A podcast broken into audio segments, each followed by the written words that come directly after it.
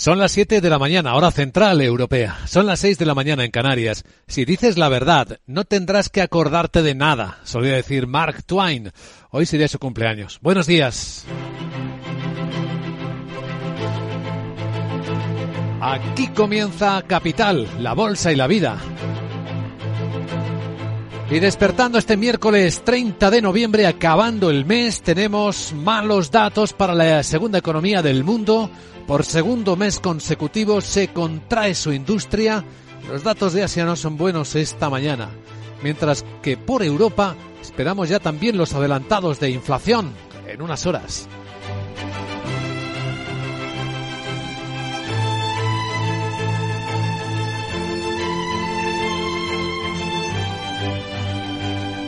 Capital, la Bolsa y la Vida.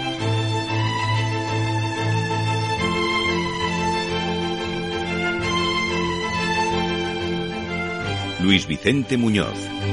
En muchas economías empieza a verse lo que parece ser el pico de la inflación tasa general. Lo hemos visto hace unos minutos en Australia, donde el IPC modera la subida del 7,3 al 6,9 casi lo mismo que ocurrió en España, pero, y ahí está lo grave, en la inflación subyacente, esa que no computa ni los precios de la energía ni de los alimentos no elaborados, tenemos subidas o tensión que se mantiene. Aún así, bueno, pues eh, la pregunta está en el aire. ¿Estamos viendo de verdad los picos de la inflación o todavía no mientras la subyacente no se calme como lo hace la tasa general? El presidente de Estados Unidos, Joe Biden, lo comentaba hace unas horas.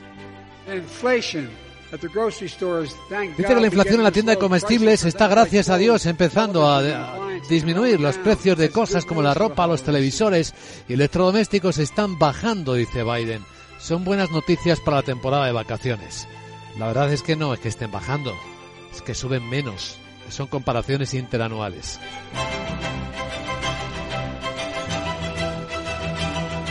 La mirada se dirige uno y otro día a China. El crecimiento de la economía del mundo sigue dependiendo de lo que está ocurriendo aquí, donde las protestas, por cierto, han vuelto a las calles, que sepamos al menos, de Guangzhou.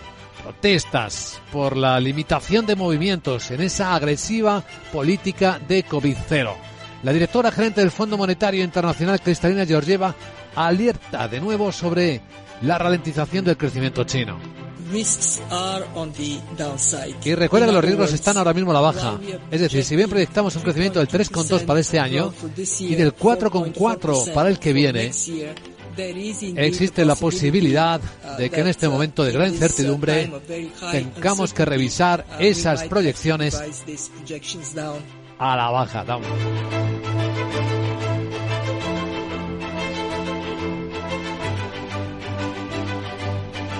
Mientras tanto, la economía española resiste en positivo, pero cuidado que la española es la última de las economías europeas con posibilidad de recuperar el nivel que tenía antes de la pandemia. Sí, España se ha quedado atrás. Las decisiones de política económica, las circunstancias del país están retrasando a España respecto a sus principales socios. Aún así, la previsión es que en el cuarto trimestre en el que estamos, la voz del gobernador del Banco de España, Pablo Hernández de Cos, se mantenga en positivo. Podría experimentar un leve crecimiento positivo similar al del tercer trimestre. Los indicadores cualitativos han tendido a mostrar un debilitamiento adicional al del eh, tercer trimestre, pero, sin embargo, el empleo ha mantenido un tono más dinámico tanto en octubre, en octubre como en la información que tenemos hasta este momento del mes de noviembre. Lo iremos viendo porque el empleo empieza a congelarse cuando no a reducirse en buena parte de las economías del mundo por los efectos de la inflación, de la subida de costes y a las empresas les están subiendo los costes cada día. Datos de inflación muestran subidas, aunque se moderen las subidas, son subidas al fin y al cabo. En España acaban de cerrar subidas del 4,5% para los salarios en la banca y todo eso se va a ir incrementando a unos márgenes que tendrán que encajarlo en las empresas ya en 2023.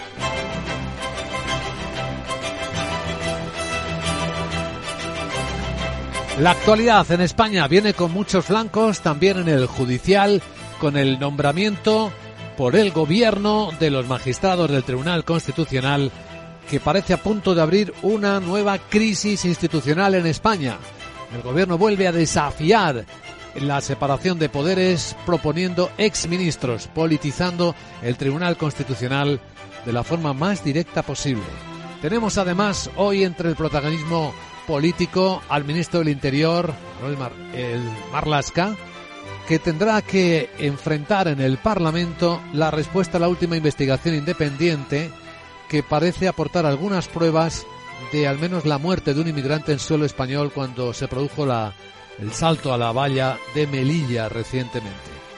Y tenemos, eh, por lo demás, mercados que comienzan el día sin demasiada tensión. A estas horas de la mañana vemos en pantallas el futuro del Eurostock subir cinco décimas en 3.953 y el americano una en 3.966. No, el SP no ha recuperado los 4.000 todavía. En el lado asiático hay un poquito de subida, aunque ya veremos cómo esto está empezando a ser un poco afectado por los datos. En Capital Asia la información en tiempo real. Y en una hora la visión de la directora de estrategia de JP Morgan Asset Management para España y Portugal, Lucía Gutiérrez Mellado. Tras ella entraremos en la gran tertulia de la economía. Hoy con Carmen Morales, Juan José Rubio y Rubén García Quismondo para dar contexto a las noticias que despiertan la economía y que presentamos con Miguel San Martín.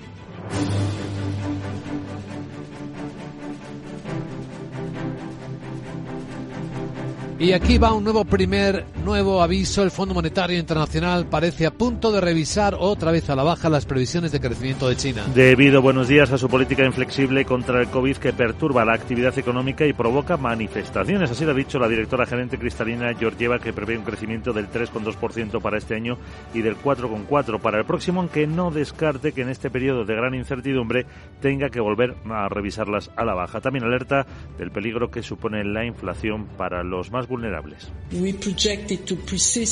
La lucha contra esto es más complicada debido a la persistente inflación. Proyectamos que persistirá durante más tiempo con la esperanza de que repunte este año, pero luego disminuirá gradualmente hasta 2023.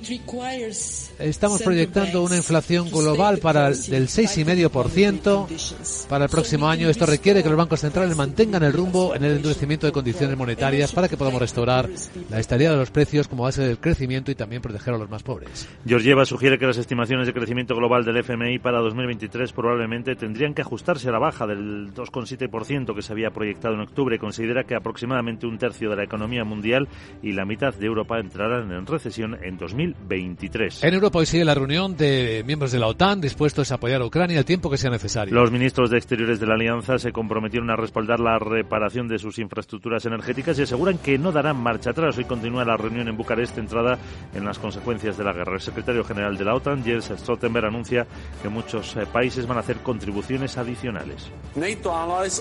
Los aliados de la OTAN están proporcionando un apoyo sin precedentes y los aliados han hecho promesas adicionales al paquete de asistencia global de la OTAN para Ucrania. Y esto va a financiar el apoyo no letal urgente, incluyendo combustible y generadores, ayudando a Ucrania a hacer frente a las consecuencias de los ataques de Rusia contra su red eléctrica. Por su parte, el ministro de Exteriores de Ucrania, Dimitro Kuleva, insta a sus homólogos de la OTAN a que envíen más defensas aéreas y, en particular, sistemas antimisiles Patriot. El Reino Unido ha anunciado un acuerdo de comercio digital con Ucrania, el primero con un país de Europa del Este que busca dar apoyo a su economía. Y en Europa parece que se atascan algunas cosas. La comisaria de Energía, Kadri Simpson, reconoce que el plazo para activar el tope al precio del gas en el mercado de futuros que ha presentado la Comisión Europea puede ser extremadamente largo. Y es que el Ejecutivo Comunitario ha propuesto un mecanismo de corrección de mercado para limitar el precio máximo en el índice TTF que precisaría, entre otras condiciones, que la cotización del gas en ese mercado de futuros supere durante 14 días los 275 euros megavatio hora. Y esto supone que de haber estado en vigor ese tope no se habría activado ni siquiera durante el récord histórico de agosto. Así que la comisaria reconoce que es uno de los aspectos críticos que están negociando ahora con los Estados miembros en un debate en el que los países están polarizados. Recordamos el día 13, nuevo Consejo Extraordinario de Energía. Los socios europeos discrepan entre sí en esta cuestión. Europa entera discrepa con Estados Unidos sobre las políticas proteccionistas y hasta incluso en la forma de implementar políticas de lucha contra el cambio climático en la agricultura. El número dos de Agricultura de Estados Unidos ha destacado que comparten los objetivos de la Unión a favor de una agricultura sostenible y de minimizar el uso de pesticidas y químicos, pero están en desacuerdo sobre cómo deben implementar. Se reconoce que no tienen en su país muchas regulaciones específicas, sino que la mayoría de los programas son voluntarios y la Administración se centra en ayudar a los agricultores a adaptarse a la transición. En cambio, la Unión Europea establece la reducción a la mitad del uso de pesticidas para 2030. Más eh, referencias europeas. El gobierno británico confirma que va a invertir más de 800 millones de euros para construir una nueva central nuclear. Un proyecto encabezado por la empresa estatal francesa EDF, el último apoyo del gobierno hacia la materialización de esta infraestructura anunciada en 2010 y retrasada en numerosas ocasiones, sobre todo por el problemas de financiación que aún persisten. Ahora el gobierno tendrá una participación del 50% en la fase de desarrollo y pretende paliar la salida de un grupo estatal chino que tenía el 20% en un consorcio inicial con EDF que tenía el 80% restante. El coste total, 35.000 millones de euros, empezará a hacerse en 2023. De la economía española, ya hemos avanzado que el Banco de España espera que en el cuarto trimestre mantenga un ligero crecimiento positivo. Pero habrá que ver cómo continúa todo esto y si hay algún cambio a mejor o a peor.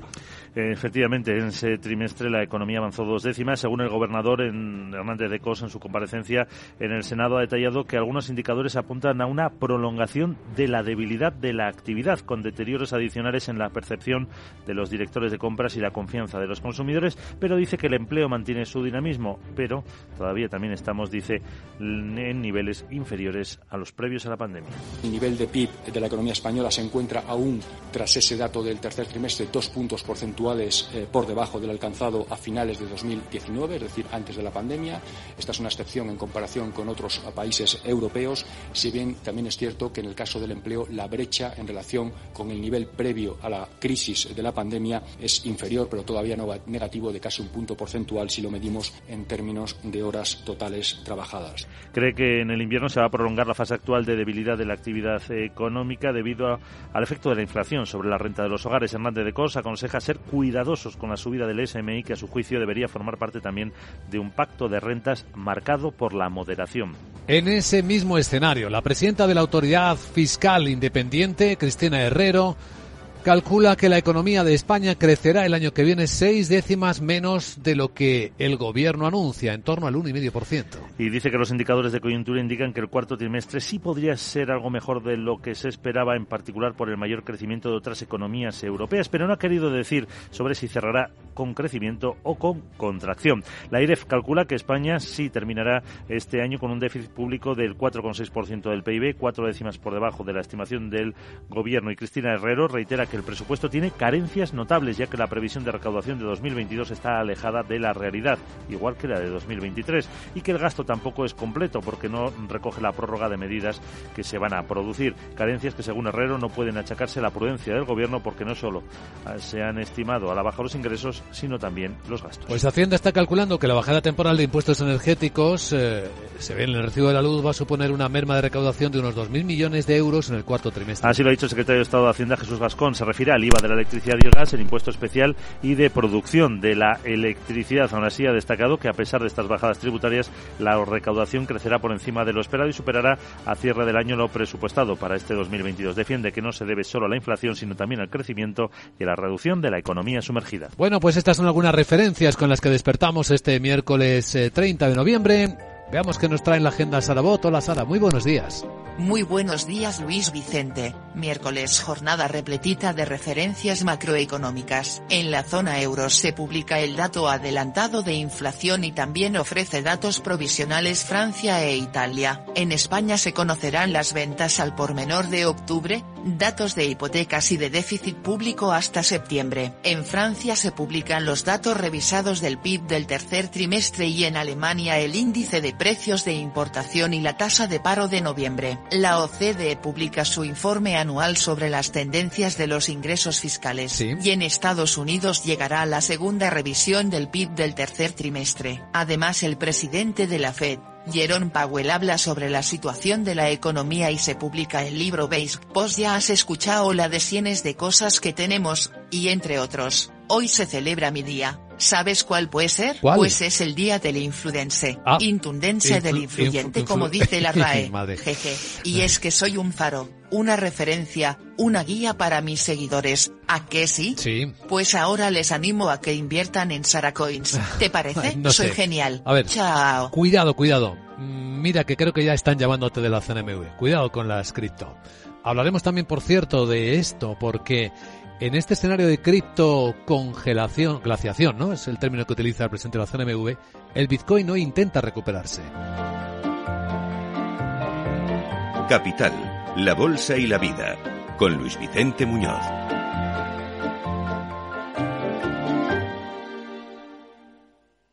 Bontobel Asset Management. Calidad suiza con el objetivo de obtener rendimientos superiores a largo plazo. En Bontobel Asset Management siempre estamos a la vanguardia de las inversiones activas en bonos y acciones. Para más información, entre en nuestra página web bontobel.com barra am. Bontobel Asset Management, su especialista global en fondos de inversión. Llegar puntual a cualquier sitio es fácil. Pagar menos por el seguro de tu moto es muy fácil. Vente a la mutua con tu seguro de moto y te bajamos su precio, sea cual sea. Llama al 91 555 5555. 91 555 5555. Mutueros, bienvenidos. Esto es muy fácil. Esto es la mutua. Condiciones en mutua.es. Todo ok. Tienes una salud de hierro, Miguel. Gracias, doctor. Desconecto, que tengo una reunión de trabajo. En Orange reinventamos nuestras tarifas Love Empresa. Ahora incluyen cosas tan importantes para tu negocio como la salud. Por eso te ofrecemos Orange Salud con Mafre. Llama ya al 1414. Las cosas cambian y con Orange Empresas tu negocio también. Orange.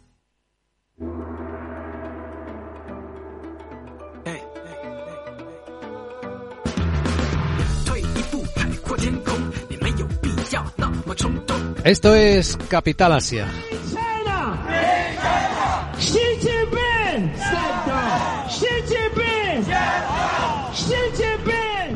Se han vuelto a escuchar los gritos esta noche de protestas de los ciudadanos por la agresiva política de COVID cero que mantiene pues muchos movimientos restringidos y en este caso ha sido en Guangzhou, ¿no? Sandra Torrecillas, buenos días. Buenos días, sí, es donde se está recrudeciendo tobe- sobre todo esas protestas, reactivándose.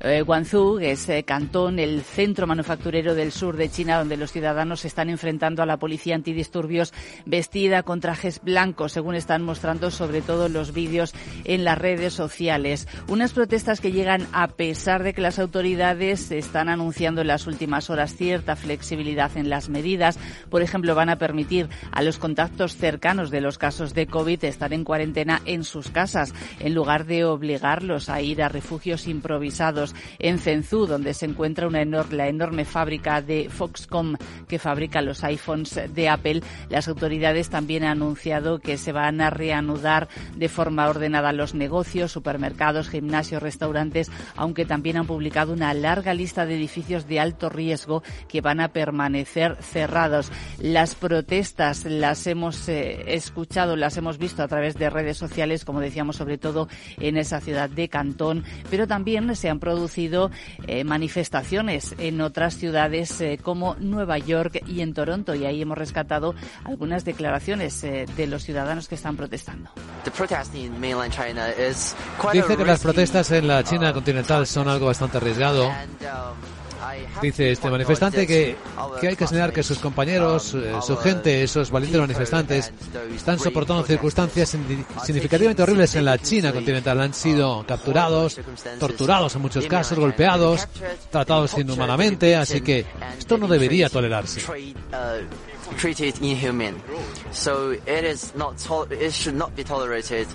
Las autoridades sanitarias eh, tratan de flexibilizar, como decíamos, algunas de las normas eh, de COVID. Eh, ahora dice que se van a aplicar según las condiciones específicas de cada región. Seguiremos la evolución a ver si esas protestas van a más o a menos. En clave económica, en China tenemos algunos de los datos más importantes de las últimas horas y muestran contracción. Hablamos de la industria en el mes de noviembre y servicios. Sí, de servicios y manufacturera, porque en noviembre en los dos casos ha caído la actividad a mínimos de siete meses por las restricciones eh, por el COVID y también por la debilidad de la demanda global.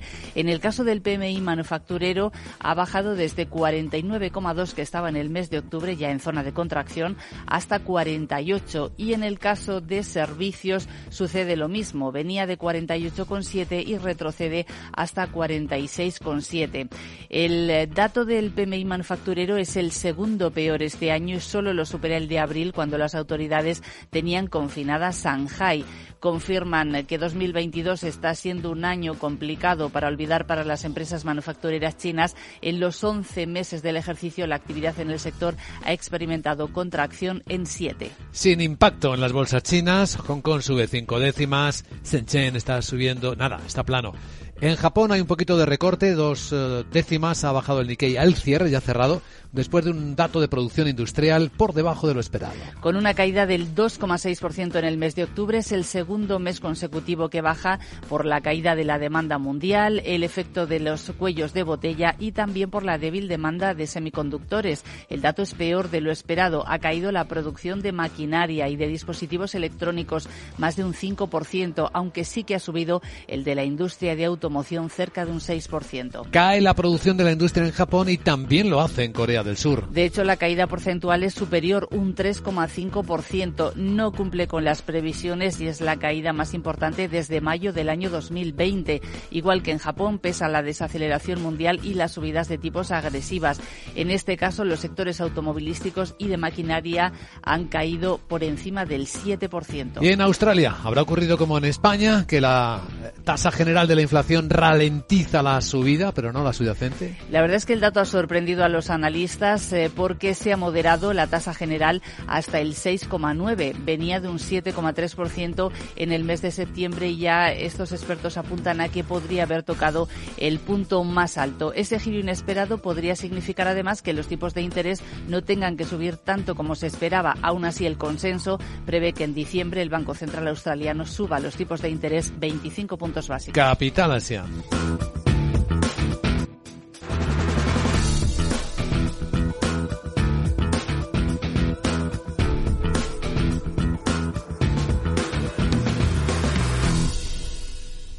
Capital, la Bolsa y la Vida, con Luis Vicente Muñoz. 30 de noviembre se acaba el mes, es un día clave estratégicamente hablando para Telefónica. ¿Por qué? Laura Blanco, buenos días. Buenos días, reflexión y estrategia, dos palabras que acompañan a la reunión a poco más de 50 kilómetros de Madrid que celebra el Consejo de Telefónica desde la tarde de ayer, un consejo que se celebra en un momento delicado desde el punto de vista económico. Desaceleración en España, en toda Europa en los países latinoamericanos y también la inflación, esto último restando, mermando poder adquisitivo. Se celebra para revisar, ajustar, actualizar el plan estratégico que el presidente de la empresa, José María Álvarez Payete, detalló hace tres años. Estábamos en noviembre de 2019 y sí, por aquel entonces, el COVID todavía no había llegado. Payete presentaba la telefónica para los próximos 100 años y hablaba así y creemos que de esta forma estamos dando respuesta a muchas de las incertidumbres que se habían ante Telefónica. Por aquel entonces, Telefónica marcaba cinco ejes de estrategia. Focalizar la inversión en los países clave, España, Brasil, Alemania, Reino Unido, crear Telefónica Tech, crear Telefónica Infra, el spin-off operativo bajo una única sociedad de los negocios en Hispanoamérica y redefinición del centro corporativo. Ahora, hoy, en el Consejo, en la reunión a las afueras de Madrid, se revisa el plan. No habrá uno nuevo. Cuando hablamos de Telefónica, hablamos de una empresa, Luis Vicente, que complace en dividendo, pero con un precio por acción que está tocado, muy tocado. Miremos en el último año, miremos en los seis últimos meses, miremos cinco años atrás. Siempre que se reúne Telefónica, siempre que habla Telefónica, siempre que habla Payete, se pregunta por la acción, por la evolución de la acción de la empresa. Hace tres años esto decía Payete. No lo leemos como un órdago, es verdad, no, lo hemos, no estamos diseñando esto pensando en cómo va a reaccionar la acción mañana. Estamos pensando esto en cómo hacemos una compañía sostenible a 5 o 10 años. Pero al accionista, además de dividendo, en lo que siempre cumple Telefónica, hay que darle algo más. ¿La bolsa no sabe leer los pasos de la operadora? ¿O es que Telefónica no hace lo suficiente para seducir en bolsa? El diagnóstico es unánime. Telefónica está barata. Bueno, y como telón de fondo a la estrategia que hoy revisa la operadora, la legislación con Payete pidiendo, por cierto, una y otra vez que las Big Tech paguen por usar su red. Lo hace constantemente Luis Vicente, ya lo sabes. Telefónica invierte, las Big Tech se benefician. La cuestión es que este problema se lleva arrastrando tanto tiempo que visibilizarlo, contarlo, denunciarlo, tampoco es lo que impulsa la cuenta de resultados de la empresa. Y de Telefónica al cripto invierno. Aunque hemos visto un intento de recuperación de algún precio, el Bitcoin incluso ha tocado los 17.000 dólares de nuevo, vuelve a estar por debajo. Bueno, eh, cripto invierno o... Hmm, mira lo que dice Buenaventura, Rodrigo Buenaventura, presidente de la CNMV, se ha quedado a gusto, ¿eh? Habla de cripto glaciación. Algunos nos tachaban a los supervisores de conservadores cuando alertábamos de los riesgos que para las entidades reguladas podía significar aquello. Viendo el panorama actual, me alegro de haber sido conservador en este aspecto y me alegro de que las entidades reguladas españolas hayan salido indemnes de este cripto invierno o lo que parece ir en camino de convertirse en una criptoglaciación. Suéltalo, suéltalo, no lo puedo ya retener. Suéltalo,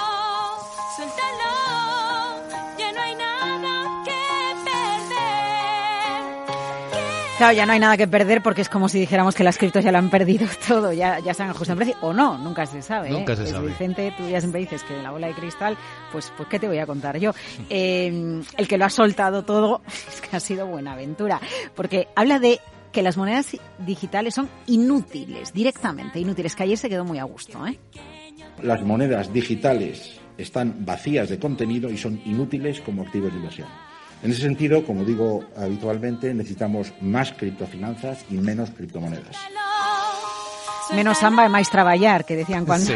cuando yo era pequeña, las primeras manifestaciones que se organizaban en España. Bueno, y luego también se ha quedado a gusto realmente contra, contra sí, yo creo que podemos usar la palabra, eh, la proposición contra esos eh, jóvenes genios que protagonizaban las portadas de las grandes revistas económicas meses atrás, como Sam Bachman. Fíjate lo que decía Buenaventura. También ha puesto de manifiesto el peligro del efecto aura, lo que algunos llaman el halo effect, que rodea a veces a supuestos genios empresariales, bien sea por tener un Nobel o por tener 30.000 millones de fortuna personal, y que a la larga no siempre suelen ser un precursor de éxito.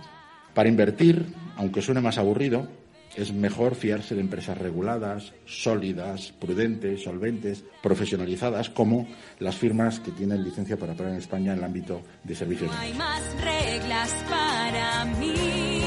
por Yo no sé si estamos en una criptoglaciación. Tiene razón Buenaventura cuando habla de empresas sólidas, reguladas, pero reconozcamos otra realidad. Y es que grandes compañías que cayeron estaban fiscalizadas. Sí. Enron, GoWex. La lista es muy larga. Es decir, cotizar en bolsa no exime de riesgos y probablemente no, no perderlo todo de un día para otro, como ha sucedido con las cripto. Pero todos sabemos que los mercados financieros nada asegura nada. Y no hemos citado en el sistema financiero a Lehman Brothers. En las entrañas de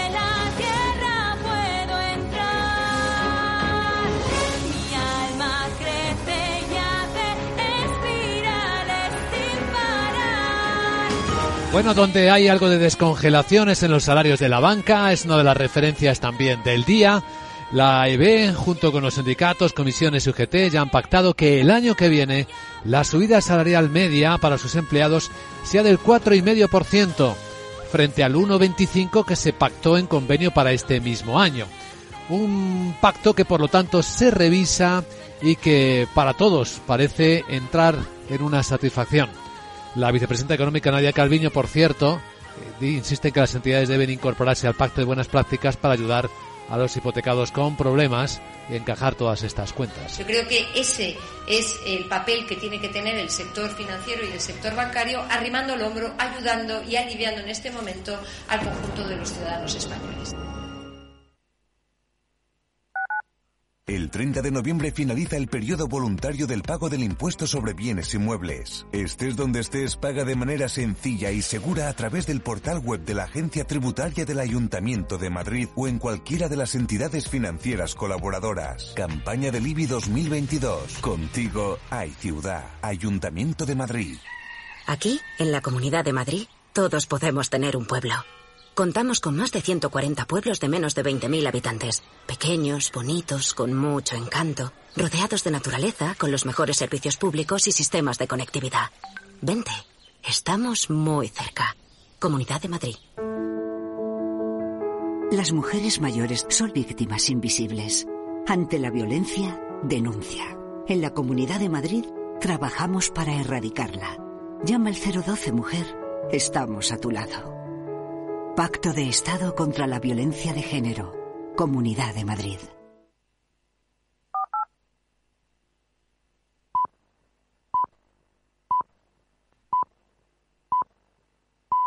Son las siete y media de la mañana, hora central europea, las seis y media en Canarias. Como decía Mark Twain, todo hombre es como la luna, con una cara oscura que a nadie enseña. Hoy sería el cumpleaños del genial y simpático escritor y periodista estadounidense. Buenos días.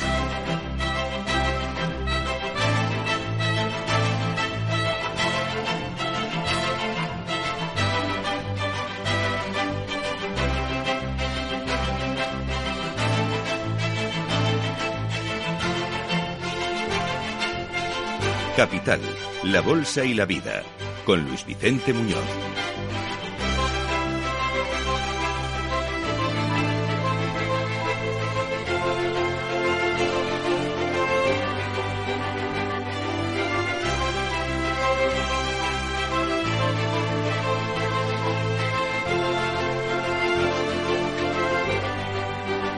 Miércoles se acaba el mes de noviembre con datos que muestran evidencias de la desaceleración de las economías del planeta.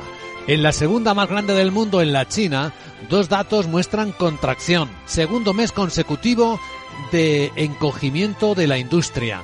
Contracción también en el sector servicios. Y con algunas protestas de ciudadanos por la política cero COVID que han vuelto a escucharse esta noche en la ciudad de Guangzhou.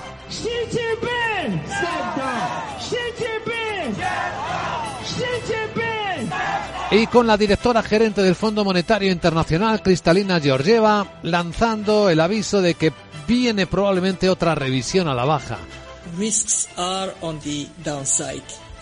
Sí, en esa dirección a la baja. Es decir, si bien proyectamos un crecimiento del 3,2% para este año, del 4,4% para el próximo en China, existe la posibilidad de que en este momento de gran incertidumbre tengamos que revisar esas proyecciones a la baja.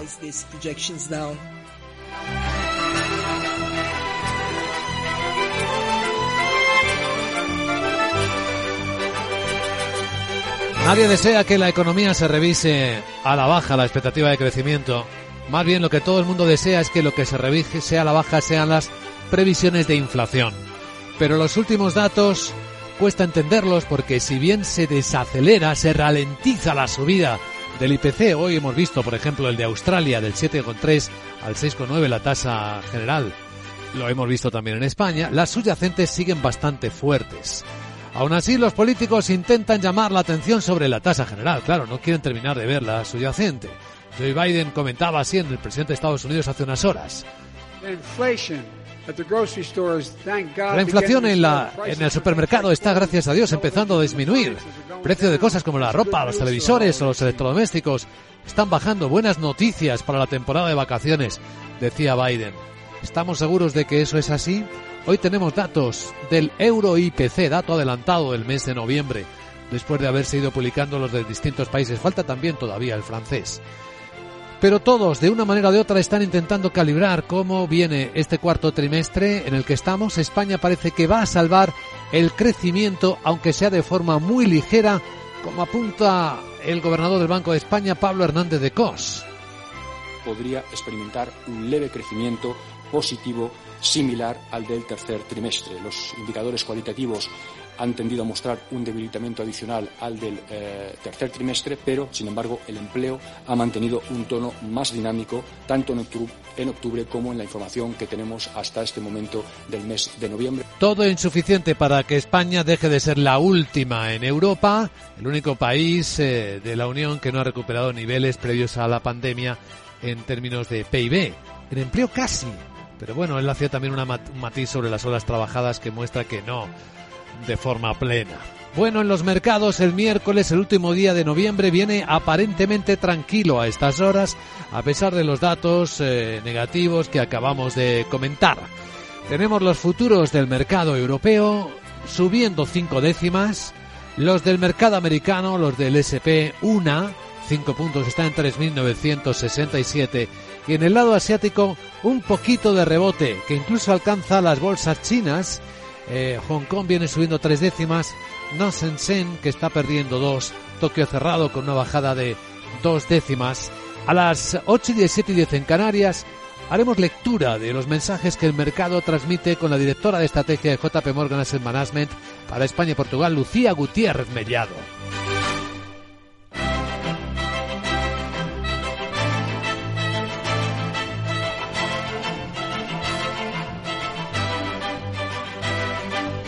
Y de la criptoglaciación, en el término utilizado por el presidente del CNMV en España, Rodrigo Buenaventura, en la noche hemos visto intentos de rebote de las divisas, pero están apareciendo noticias que pueden llevarlo toda vez, otra vez abajo. De hecho, la Fiscalía de Corea del Sur acaba de confirmar una orden de detención para Daniel Shin, uno de los cofundadores de Terraform Labs, desarrolladora de criptomonedas, a quien acusa de supuestamente obtener beneficios de manera ilegal justo antes de que se hundieran las criptos concebidas por esta empresa.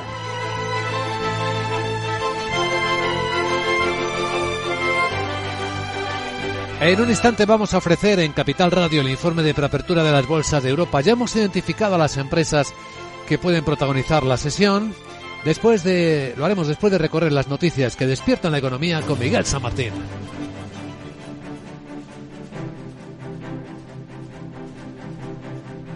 Y hoy en Europa continúa la reunión de los ministros exteriores de la OTAN.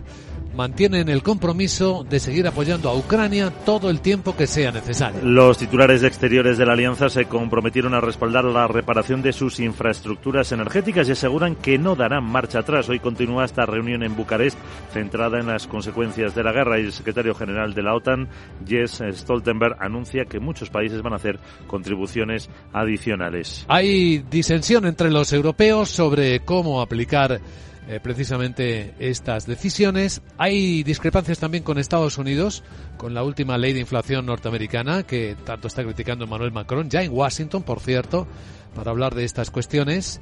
Hay diferencias y hoy las tenemos también de manifiesto en las políticas de lucha contra el cambio climático en la agricultura. El número dos de este Departamento de Estados Unidos ha destacado que comparten los objetivos de la Unión a favor de una agricultura sostenible y de minimizar el uso de pesticidas y químicos, aunque están en desacuerdo sobre cómo deben implementar. Se reconoce que no tienen en su país muchas regulaciones específicas, sino que la mayoría de los programas son voluntarios y la Administración se centra en ayudar a los agricultores a adaptarse en la transición. La Unión Europea sí establece la reducción a la mitad del uso de pesticidas para el año 2030. Vamos con lo último de la economía española. La Asociación Española de la Banca y comisiones UGT han cerrado un acuerdo de subida salarial del 4,5% para sus empleados el año que viene. Frente al 1,25% que se había pactado en el convenio para ese año. Según han el- indicado los sindicatos y la patronal bancaria acepta revisar ese pacto que está vigente hasta el 31 de diciembre de 2023. La AEB ha destacado el valor del acuerdo y que ambas partes hayan actuado con responsabilidad que requerían las extraordinarias circunstancias económicas. Al respecto de las subidas salariales, el gobernador del Banco de España, Pablo Hernández de Advierte de l- el efecto que podría tener una nueva subida del salario mínimo interprofesional, avisa de que debería estar incluido en un mayor pacto de rentas.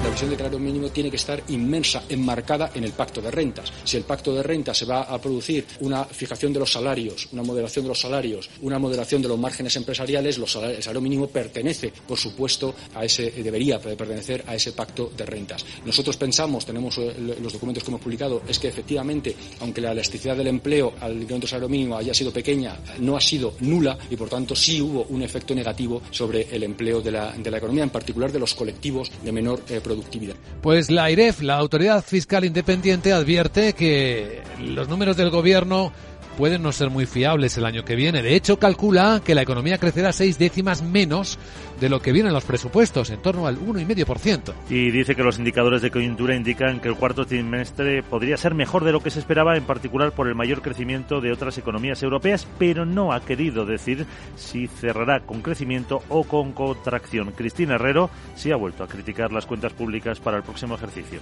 Este presupuesto tiene carencias notables que reducen su calidad informativa, lo que dificulta su supervisión. También reduce su potencia como herramienta de planificación económica porque no da una visión integral de cuál es la actuación o cuál va a ser la actuación del Gobierno y, desde luego, debilita la posible rendición de cuentas en la medida en que se va a hacer un seguimiento de un presupuesto que no contempla ni la totalidad de los ingresos ni tampoco la totalidad de los gastos. La IREF calcula que España cerrará el año con un déficit público del 4,6% del PIB, cuatro décimas por debajo de la estimación del Gobierno. De momento, la recaudación por impuestos en España sigue estando por encima de lo esperado, aunque Hacienda calcula que la rebaja temporal de impuestos energéticos, que lo vemos en el recibo de la luz, va a suponerle una merma de recaudación en torno a los 2.000 millones de euros en este cuarto trimestre. Así lo ha dicho el secretario de Estado de Hacienda, Jesús Gascón, que se refería al IVA de la electricidad y el gas, el impuesto especial y de producción también de electricidad.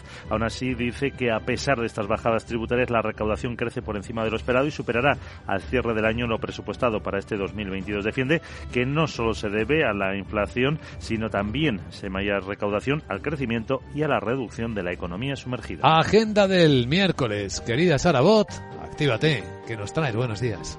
Muy buenos días Luis Vicente, Tuda y miércoles tenemos de referencias macroeconómicas. En la zona euro se publica el dato adelantado de inflación y también ofrece datos provisionales Francia e Italia. En España se conocerán las ventas al por menor de octubre, datos de hipotecas y de déficit público hasta septiembre. En Francia se publican los datos revisados del PIB del tercer trimestre y en Alemania el índice de precios de importación y la tasa de paro de noviembre. La OCDE publica su informe anual sobre las tendencias de los ingresos fiscales, y en Estados Unidos llegará la segunda revisión del PIB del tercer trimestre. Además el presidente de la Fed, Jerome Powell habla sobre la situación de la economía y se publica el libro Beige bueno ya convertida en una influyente de esas que más puedo recomendar, además de las Saracoins congeladas con la cristoglanfación esa, también Sara Investment mis pamelas solares, Eh. por cierto que ya es hoy también el día de la ciberseguridad y yo te pregunto qué es más rentable que me invente un virus o un antivirus. Sí. Ahora me lo dices, chao. Hombre, mujer, eh, un antivirus mejor que un virus. Aunque bueno, nunca se sabe. Eh, hay más cosas en Capital Radio ahora.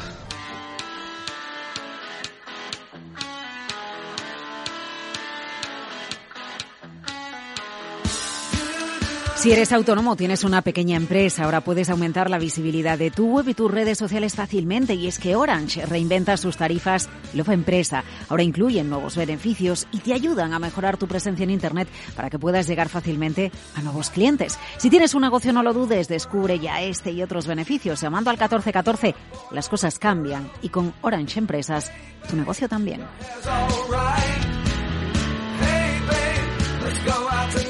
Bueno, llegó el momento de adelantar cómo vienen las bolsas de Europa y quiénes van a protagonizar la última sesión de noviembre.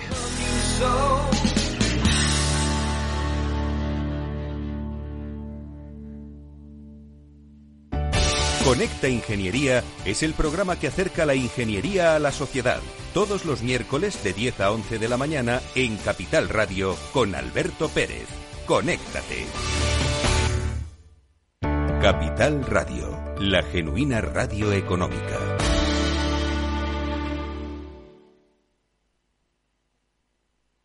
¿Eres emprendedor? Encuentra asesoramiento y formación gratuita en materia empresarial, digital y sostenibilidad gracias al proyecto Más Emprendimiento. Infórmate en másemprendimiento.es. Proyecto promovido por la Comunidad de Madrid en colaboración con ATA y CEAGE. Financiado por la Unión Europea Next Generation EU. Plan de recuperación, transformación y resiliencia. Para mi familia y para mí es muy importante saber que la electricidad que se genera es 100% renovable. Para nosotros también, Paula. Por eso en Repsol desarrollamos proyectos eólicos y fotovoltaicos en España capaces de generar electricidad 100% renovable para más de un millón y medio de hogares. Descubre este y otros proyectos en Repsol.com. Repsol, inventemos el futuro.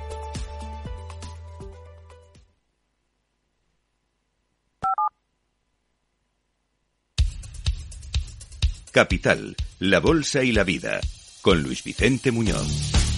Aparentemente tranquila. Viene la preapertura de la Bolsa de Europa, pero cuidado que esto puede cambiar en cualquier instante. Las pantallas de CMC Markets muestran ese estado de ánimo con suaves subidas. Lo vemos en Alemania, lo vemos en el futuro del Eurostox, que ahora está subiendo medio punto porcentual, son 20 puntos en 3.954, y vemos esa suavidad en la subida del futuro americano del SP, una décima, cuatro puntillos en 3.966. Pero parece que los 4.000 se han vuelto a convertir en una resistencia. Vamos a ver qué pasa en el mercado este miércoles, eh, despidiendo el mes. Sandra Torrecillas, buenos días. Buenos días. Los inversores hoy cuentan con esos datos decepcionantes que estamos contando de actividad manufacturera y de servicios en China, caída de producción industrial en Japón, en Corea del Sur y por delante nos espera el IPC adelantado de la zona euro que podría moderarse desde el 10,6 hasta el 10,4 y la subyacente permanecer en el 5%. A este último dato es al que debemos prestar más atención, como señala el vicepresidente del Banco Central Europeo, Luis de Guindos. La señal que tenemos que seguir sin duda es la evolución de la inflación subyacente. Esto nos dirá cómo la, la- la inflación puede evolucionar en los, próximos, en los próximos meses. En estos momentos, cuando uno mira la inflación en la zona euro, lo que se ve son eh, cambios importantes en lo que es la inflación, el, el índice general de la inflación, como consecuencia de las medidas que van tomando los diferentes países, lo cual dificulta de alguna forma lo que es la, la comparación. Pero por eso mismo la señal persistente de la inflación subyacente creo que es relevante.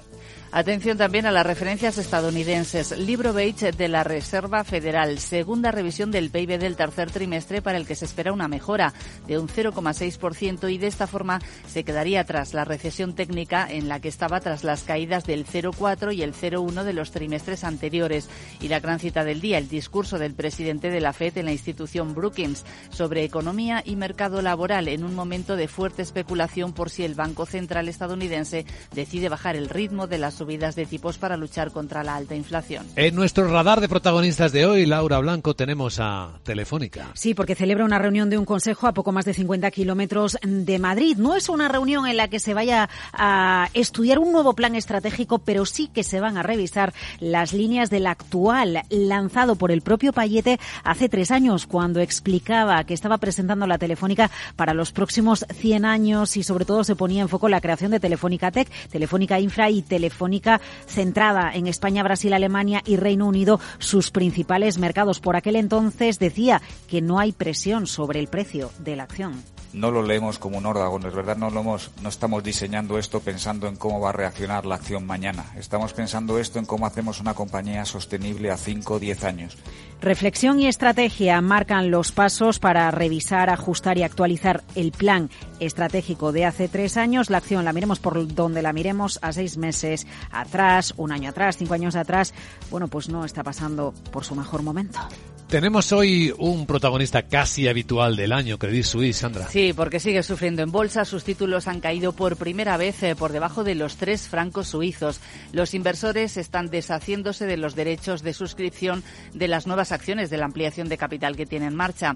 El banco suizo que vive la mayor crisis en sus 166 años de historia y en sus acción y sus acciones han bajado un 65% este año. La capitalización de Credit Suisse es de 12.000 millones de francos suizos suizos. En el apogeo, en 2007, el banco valía alrededor de 10 veces más.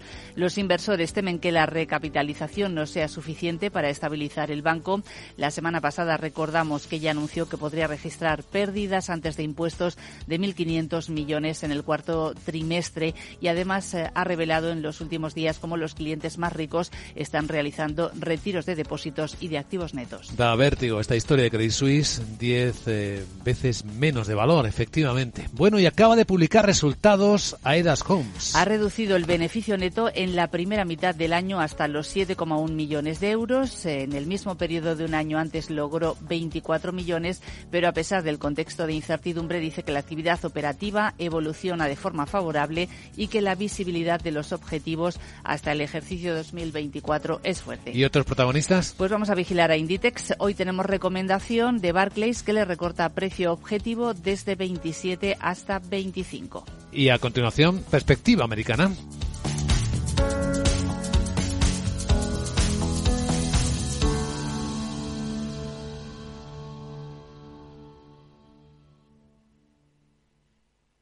¿Aún no sabes lo que es el kit digital? Más de 200.000 empresas ya lo han solicitado. Si eres autónomo o una pyme de menos de 50 trabajadores, pide ya tu bono digital de hasta 12.000 euros. Es el momento de trabajar conectados, de hacer crecer tu negocio, de mejorar tu ciberseguridad, de disfrutar de los beneficios de la digitalización. Únete al cambio digital. Infórmate en acelerapyme.es. Financiado por la Unión Europea. Next Generation. Plan de recuperación. Gobierno de España. ¿Cómo nos dejó la sesión Wall Street anoche, Miguel? En terreno mixto, pero la verdad que todo bastante plano. El Dow subió un 0,01%, el S&P 500 bajó un 0,16 y el Nasdaq casi un 0,6%. Toda la sesión casi plana con los inversores manteniéndose prudentes de cara a la charla que dará hoy el presidente de la Fed. Los analistas dicen que es la última intervención antes de la reunión de política monetaria del 13 y del 14 de diciembre y por si anticipa algo de qué podría pasar con los tipos, también pendientes de las protestas en China y de la posibilidad de que las autoridades la relajen. Por sectores eh, perjudicado el sector tecnológico y beneficiado el inmobiliario. Predominó el color verde encabezado por Dow que se avanzaba un 2,3%, American Express también lo mismo, o Boeing otro 2%. En el lado negativo, Apple que se dejó más de un 2,1%, Salesforce un 1,29%.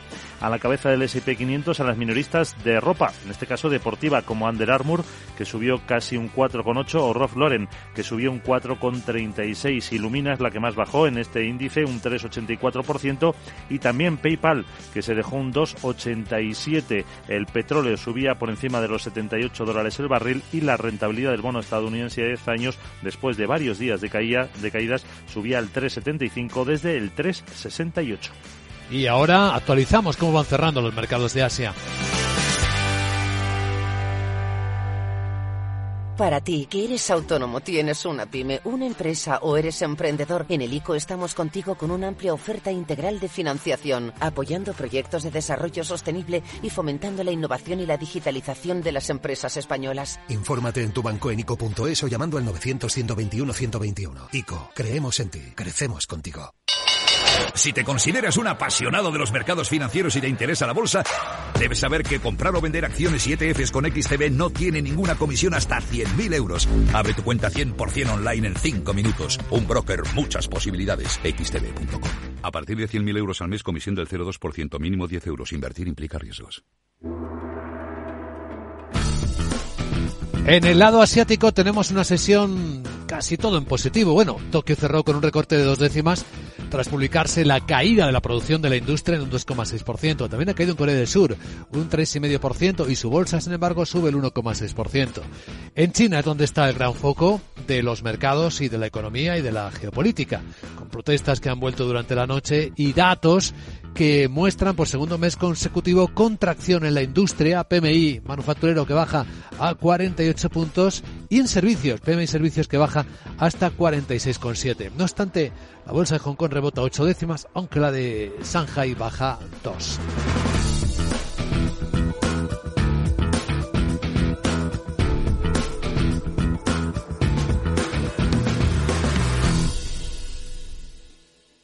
En Darwinex hay más de 100 millones de euros buscando traders con talento. Ya hemos pagado más de 4 millones en comisiones de éxito. Si te tomas el trading en serio, únete a Darwinex. Capital en riesgo. Datos actualizados el 16 de septiembre de 2022.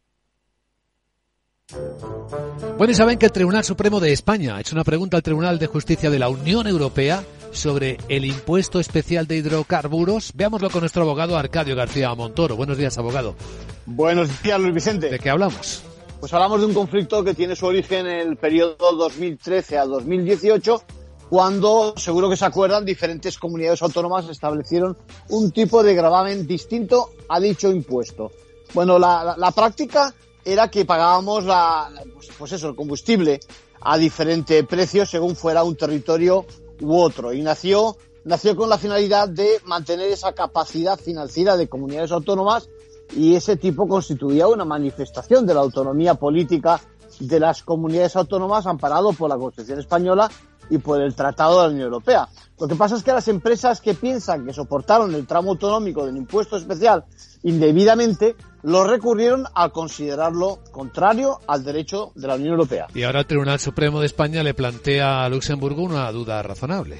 Claro, es que no está claro si los tipos autonómicos quiebran esa política de imposición unificada de la directiva europea que permite, es verdad, alguna excepción. Bueno, hay que situarse también en el entorno de aquel céntimo sanitario, seguro que también se acuerdan, que fue anulado por el Tribunal de Justicia de la Unión Europea por ser contrario al derecho comunitario. En conclusión.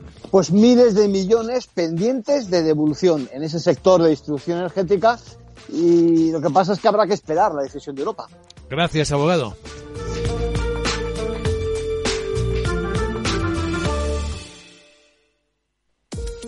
Los ataques que comprometen los sistemas de información causan daños no solo con brechas de datos y operaciones no confiables, sino también daños físicos en las instalaciones o peor aún, a las personas que dependen de esas instalaciones. Por ello, una seguridad Zero Trust como la ofrecida por Zscaler garantiza la confianza en la red y frena los ataques maliciosos. Descubra más en zscaler.es. Moto. Curvas. Todo sobre ruedas. Es muy simple asegurarse con el Betia. Simple, claro, el Betia. CaixaBank patrocina este espacio. Tenemos juegos y cálculos de guerra en la prensa financiera internacional. De hecho, South China Morning Post está contando que Corea del Sur y Japón también han hecho volar a sus aviones de guerra en respuesta a vuelos provocadores de aviones de guerra chinos y rusos.